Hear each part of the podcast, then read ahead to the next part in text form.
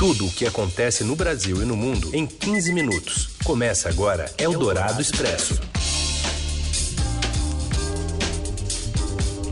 Olá, tudo bem com você? Seja muito bem-vindo, muito bem-vinda. Está começando a partir de agora mais uma edição aqui do Eldorado Expresso ao vivo pela Rádio Dourado e também depois em formato podcast em nossa parceria com o Estadão. Eu sou Manuel Bonfim, falo aqui diretamente da sede da Rádio Dourado, aqui no prédio do Estadão e diretamente de Mogi das Cruzes, em sua casa, em seu isolamento social e no seu home studio, está Raíssen Abac. Boa tarde, Raíssen, tudo bem? Boa tarde, Emanuel. Boa tarde, ouvintes da Eldorado e do podcast, dependendo da hora em que você estiver nos ouvindo. Vamos então aos destaques de hoje aqui do programa As Manchetes que Movimento Noticiário dessa sexta-feira, dia 10 de julho de 2020. A Amazônia sofre o maior desmatamento para o mês de junho dos últimos cinco anos, apesar da ação de militares e da pressão internacional para conter o problema. Depois de dois meses de queda, a inflação oficial volta a subir em junho, puxada pela alta nos preços dos combustíveis. E ainda duas operações contra desvios de recursos em São Paulo e no Rio de Janeiro e o resultado negativo de testes de coronavírus de 13 ministros que tiveram contato com Jair Bolsonaro. É o Dourado Expresso. Tudo o que acontece no Brasil e no mundo em 15 minutos. O Ministério Público do Rio de Janeiro prendeu hoje Edmar Santos, ex-secretário de Saúde do Estado. Ele é acusado de integrar suposta organização criminosa que teria fraudado contratos de compras de respiradores pulmonares em caráter emergencial para paciente da Covid-19.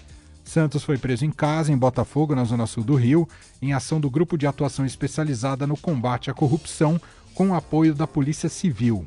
A medida faz parte de um novo desdobramento da Operação Mercadores do Caos, que também cumpre mandados de busca e apreensão em outro imóvel do ex-secretário em Itaipava, na região serrana fluminense. Segundo o Ministério Público, as investigações identificaram que, além do ex-subsecretário executivo Gabriel Neves, a organização criminosa investigada também tinha como comandante o próprio Santos. Em nota, a promotoria indicou ainda que a Justiça Fluminense decretou o arresto de bens e valores de Edmar até o valor de 30, cerca de 36 mil reais, equivalente aos recursos públicos desviados em três contratos fraudados para a aquisição dos equipamentos médicos. O ex-secretário sempre alegou desconhecer a existência de qualquer esquema de desvio de recursos. Eldorado Expresso. O Ministério Público de São Paulo, a Polícia Civil e a Receita Federal realizam hoje a Operação Juno Moneta para investigar suposta sonegação fiscal de mais de 400 milhões de reais e também apurar suposta confusão empresarial entre o Movimento Brasil Livre, MBL, e o Movimento Renovação Liberal, MRL. Segundo a promotoria, duas pessoas com estreitas ligações com os movimentos foram presas: Alessander Mônaco Ferreira e Carlos Augusto de Moraes Afonso, conhecido como Luciano Ayan. Segundo o Ministério Público, as evidências já obtidas indicam que os envolvidos construíram uma blindagem patrimonial com pessoas jurídicas, tornando o fluxo de recursos extremamente difícil de ser rastreado. Também foram apreendidas diversas mídias digitais, entre celulares, computadores, HDs e pendrives, além de documentos impressos e dinheiro. O MBL afirmou que os presos na operação do Ministério Público não são integrantes do movimento. Queria fazer uma correção antes de partir aqui para a próxima notícia. Quando eu falei do resto dos bens e valores do Edmar, né, o ex-secretário de Saúde do Rio de Janeiro, o valor correto, eu falei em cerca de 36 mil, mas é cerca de 37 milhões de reais. Perdão aqui pelo equívoco na leitura da nota. Eldorado Expresso. A Justiça de Minas Gerais revogou a prisão do empresário Ricardo Nunes, fundador da rede varejista Ricardo Eletro. Ele foi preso na quarta-feira na operação Direto com um Dono, por suspeita de sonegação fiscal. Conforme as investigações, a dívida do grupo, que não tem mais o empresário em seu comando, atingiu cerca de 400 milhões de reais. Ricardo Nunes prestou depoimento e afirmou às autoridades que não, não deve tributos de, eh, não dever tributos declarados e informados ao fisco sem fraude não é crime. O empresário foi preso em São Paulo e transferido ainda na quarta-feira para Belo Horizonte. A prisão era temporária, com prazo de cinco dias, podendo ser prorrogáveis por mais cinco anos. As investigações apontaram que o grupo omitiu o recolhimento de impostos sobre o ICMS há quase 10 anos. A rede Ricardo Eletro afirmou que Ricardo Nunes e familiares não fazem parte do quadro de acionistas e da administração da empresa desde 2019.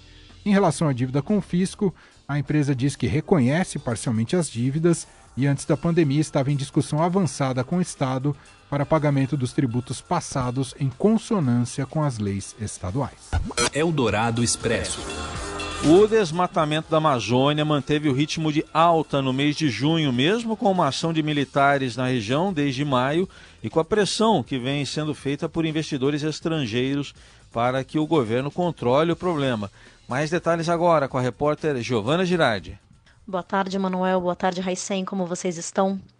Então, né, depois de ontem, aliás, depois dos últimos dias aí, né, que o governo brasileiro vem sendo bastante pressionado por investidores estrangeiros que estão ameaçando abandonar o Brasil se os índices de desmatamento continuarem altos. Hoje saíram novos dados mostrando que o problema continua bastante elevado. O INPE, é, o Instituto Nacional de Pesquisas Espaciais, divulgou os dados referentes a junho. São os alertas que eles fazem todo mês para mostrar para a fiscalização o que está acontecendo o problema e onde eles devem agir. Pois bem, agora no mês de junho, os alertas de desmatamento indicaram a perda de 1.034 quilômetros quadrados. É uma alta de 10% em relação a junho do ano passado. É também o maior valor desde 2016 para o mês de junho. Com isso, a gente já tem desmata o desmatamento na Amazônia, desde o começo do ano, foram mais de 3 mil quilômetros de devastados. Isso equivale a duas vezes a área da cidade de São Paulo. Então, assim, o problema continua, está crescendo, não para. É, a gente tem que lembrar que desde 11 de maio, é, os militares estão agindo na Amazônia, na chamada Operação Verde Brasil 2. Os gastos previstos para essa operação eram de 60 milhões de reais. Isso é quase o orçamento do Ibama para um ano inteiro. Apesar de que eles ainda não gastaram isso, uma reportagem aqui do jornal já mostrou que não foi nem 1% gasto ainda, mas essa é a previsão. E mesmo com eles em campo, desde maio, o desmatamento só tem feito subir nesse período. E tem um outro alerta preocupante feito pela NASA agora, acabou de sair, de que essa temporada de fogo pode ser ainda pior esse ano, porque é, o clima ainda está mais seco. Então você tem desmatamento, tem matéria orgânica no chão ali, tem os desmatadores, normalmente eles botam fogo para limpar o terreno e ainda o clima vai estar tá mais seco. Então a expectativa para esse ano é de realmente muita queima ainda para piorar um cenário aí que a gente tem de pandemia de Covid, mais fogo vai só piorar é, os, as doenças respiratórias. É isso, gente. Até mais. Eldorado Expresso. Presidente Jair Bolsonaro e aliados distorcem critérios do Facebook ao criticar derrubada de páginas. As informações com Vinícius Valfré. Olá, Emanuel, Heisen, boa tarde, ouvintes. Ao criticar a derrubada de páginas pelo Facebook, o presidente Jair Bolsonaro e seus filhos distorceram os critérios adotados pela empresa ao tomar a decisão, que, segundo anunciado no comunicado da plataforma, não foi baseada no teor dos conteúdos publicados, mas em comportamentos considerados nocivos ao debate público. Embora a rede de páginas alcançadas pela medida flertem com conteúdos enganosos e com discurso de ódio, o Facebook agiu com base no que chama de comportamento inautêntico coordenado, sem apontar se as mensagens disseminadas pelos perfis seriam ou não fake news. O Facebook define publicamente regras de conduta a serem seguidas pelos usuários. Entre os comportamentos proibidos estão utilizar várias contas, encobrir a finalidade de uma página enganando os usuários sobre a propriedade ou controle dela, falsificação de identidades, usar contas falsas e até aumentar artificialmente a popularidade do conteúdo. A apuração do Facebook apontou casos em que mantenedores de páginas de apoio a Bolsonaro também controlavam páginas que se passavam por jornais e eram usados para dar vazão a conteúdos hiperpartidários.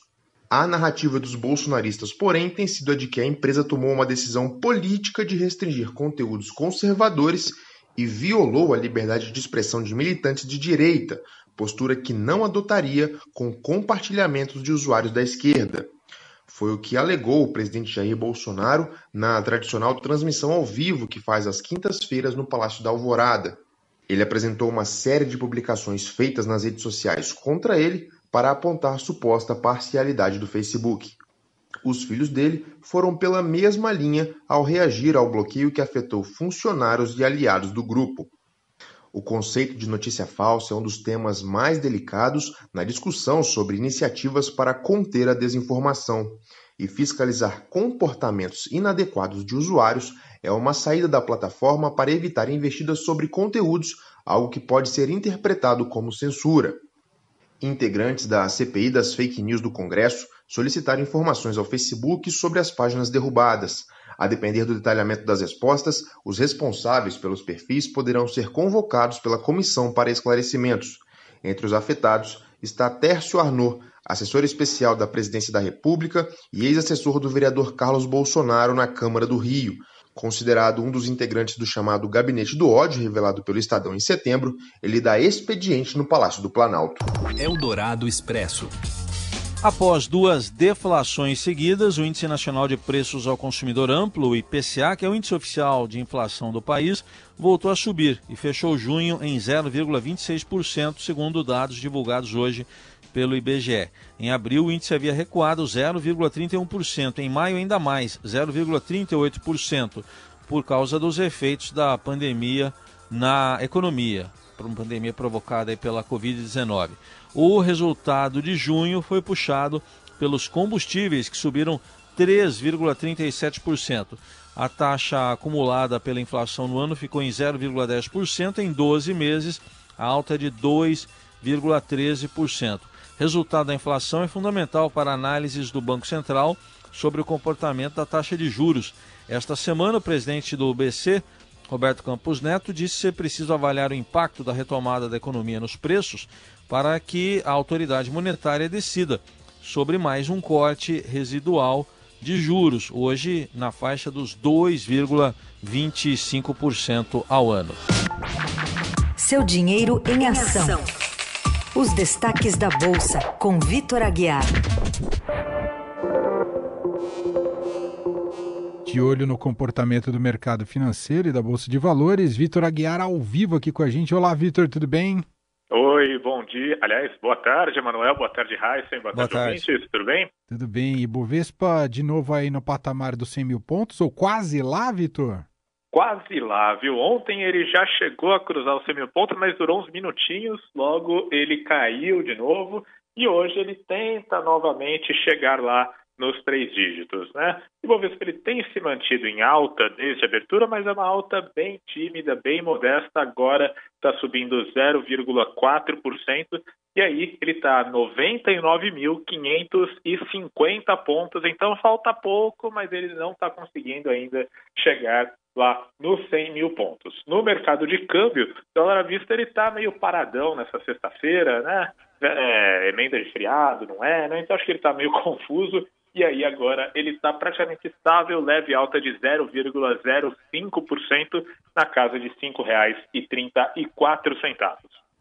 O Vitor, em relação a outros dados externos e internos também, o mercado está vacinado? Olha, está mais ou menos vacinado, viu, Raíssen? A gente tem aí, como você disse, alguns fatores externos, alguns fatores domésticos, alguns que trazem otimismo, outros que trazem pessimismo. Do lado positivo, realmente é o noticiário lá de fora que trata aí do desenvolvimento de possíveis vacinas contra o coronavírus. A gente sabe que tem várias empresas farmacêuticas no mundo, né, correndo para chegar aí a uma vacina, e hoje a gente teve aí mais avanços no desenvolvimento desse possível tratamento, então o mercado acaba assim ficando cada vez mais esperançoso de que a gente vá ter essa vacina cada vez aí, digamos, num prazo menos extenso. Aqui no Brasil, por outro lado, a gente teve alguns dados que trazem cautela, dados econômicos, setor de serviços em maio, ele teve uma leve queda de 0,9%, ficou abaixo do que o mercado esperava, e do lado da inflação a gente teve uma leve alta de 0,26% em junho, e era algo que não acontecia há dois meses, a inflação crescente, portanto, aqui no Brasil as notícias elas são mais cautelosas.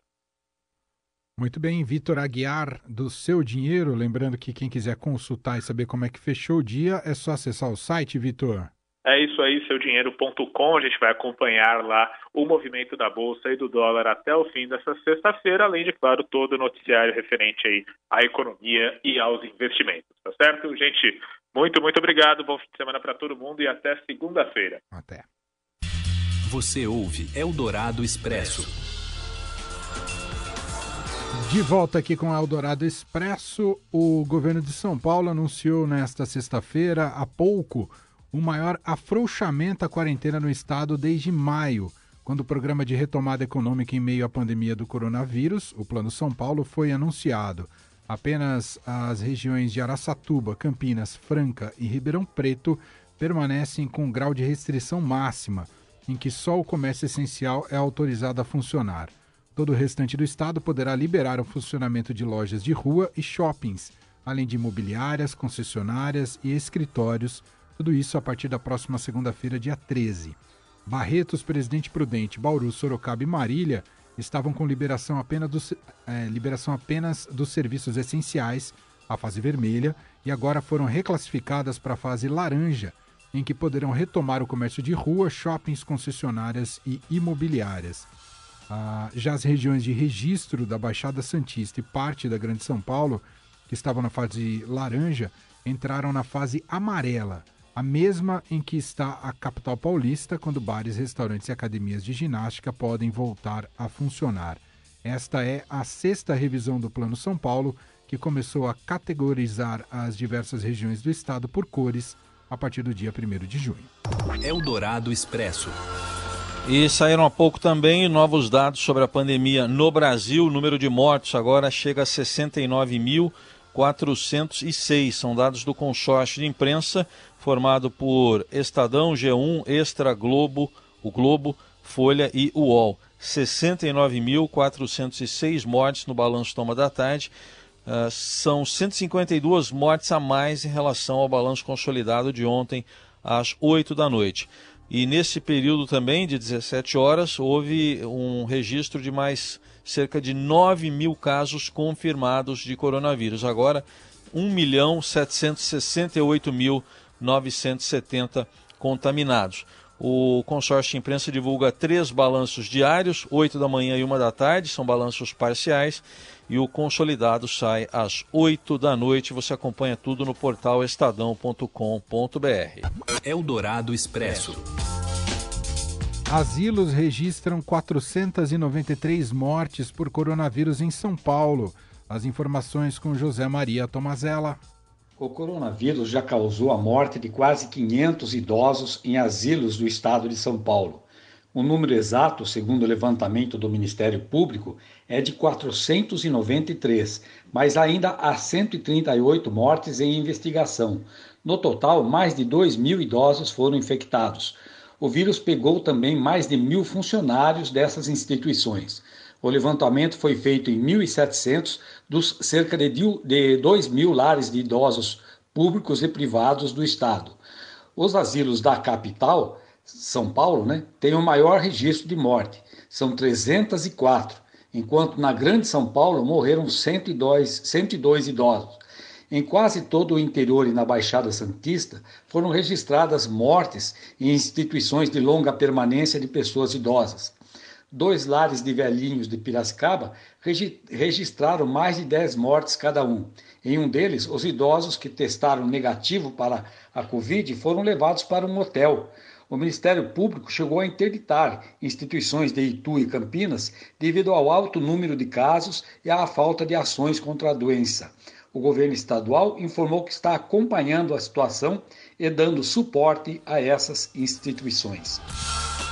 Os 13 ministros que realizaram exames de diagnóstico após contato com o presidente Jair Bolsonaro, infectado pelo novo coronavírus, receberam resultados negativos. O presidente foi diagnosticado com a doença na terça-feira, mas relatou que já sentia sintomas desde domingo. Seis ministros fizeram apenas o teste rápido sorológico, que encontra anticorpos para o vírus em amostras de sangue. Entre eles está Paulo Guedes, da Economia, que esteve com Bolsonaro ao menos sete vezes nos últimos 14 dias, período máximo de incubação do novo coronavírus. Outras autoridades fizeram o teste do tipo RT-PCR, tido como o mais preciso. Novos resultados do inquérito sorológico feito pela Prefeitura de São Paulo apontam que 9,8% dos moradores da cidade contraíram o novo coronavírus, o que representa 1 milhão e 200 mil pessoas.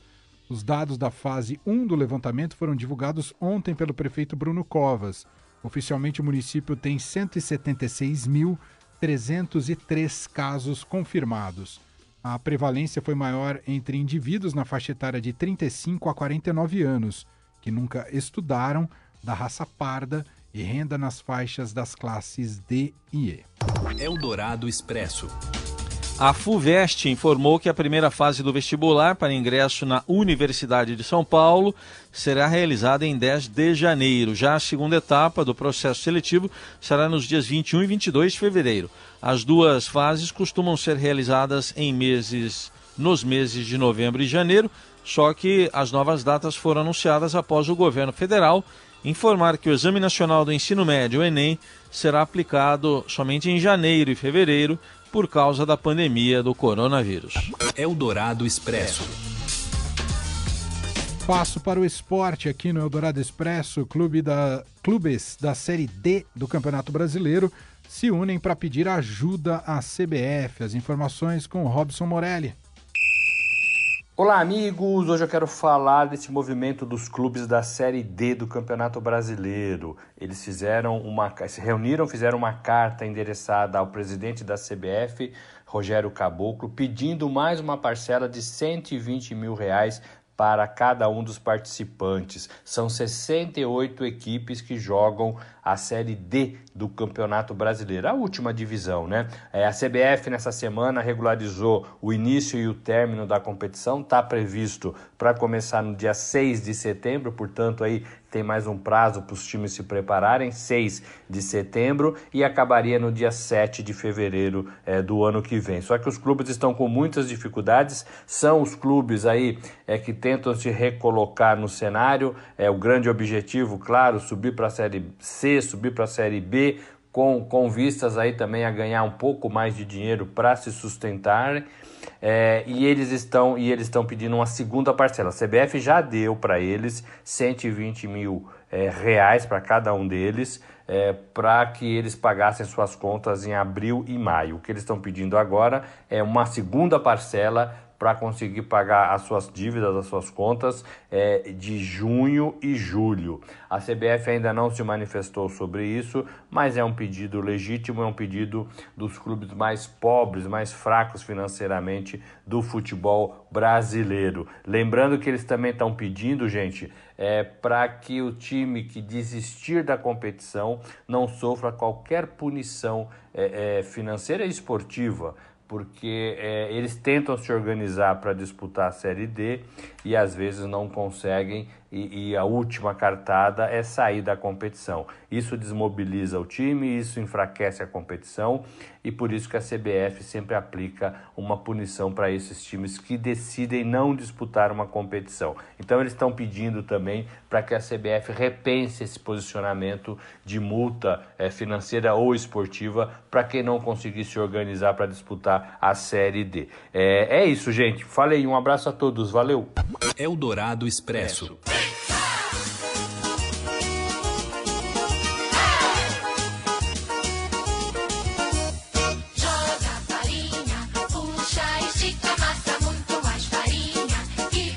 Com a Xuxa ensinando a gente a fazer pizza. Eu não conhecia essa versão. Nelson Walter encontra muitas coisas por aí, viu? Ah. Mas vamos lá. Hoje, 10 de julho, é celebrado o Dia Nacional da Pizza. Não se sabe exatamente qual é a origem do prato, mas é inegável que a tradição dessa pizza que a gente tem como referência hoje vem da Itália, né?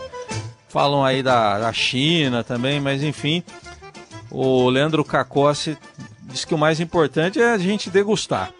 Aqui no Brasil, a pizza desembarcou no fim do século XIX e, com o passar dos anos, caiu nas graças da população e é certamente um dos pratos mais consumidos, especialmente em São Paulo. O Dia da Pizza é comemorado desde 1985, quando o então secretário do Turismo, Caio Luiz Carvalho, se inspirou em um concurso que elegeria as 10 melhores receitas. E olha, hoje o EMAIS do Estadão publicou 10 receitas da Ana Maria Braga para você se inspirar e botar a mão na massa aí na sua casa. Eu tô pensando no caso e o Emanuel tem, com certeza vai pensar também e vai colocar a mão na massa, hein? Só não vai ter o Louro José perto, né, mané? É, que é a grande atração, né? O famoso Eita Nós, né? Que é o clássico da televisão brasileira.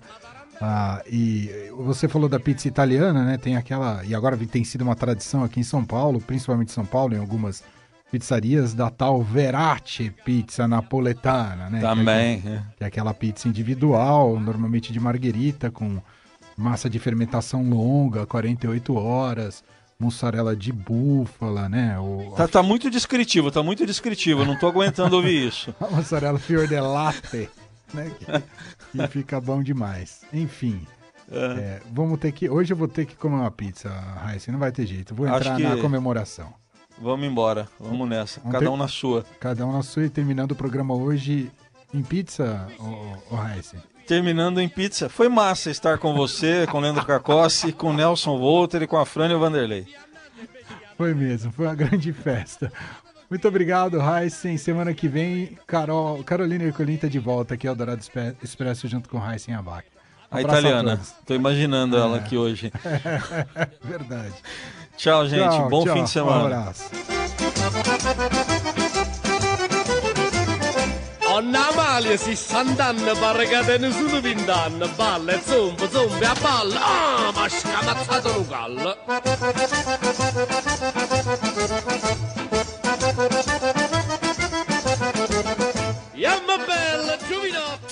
Você ouviu Eldorado Expresso tudo o que acontece no Brasil e no mundo em 15 minutos.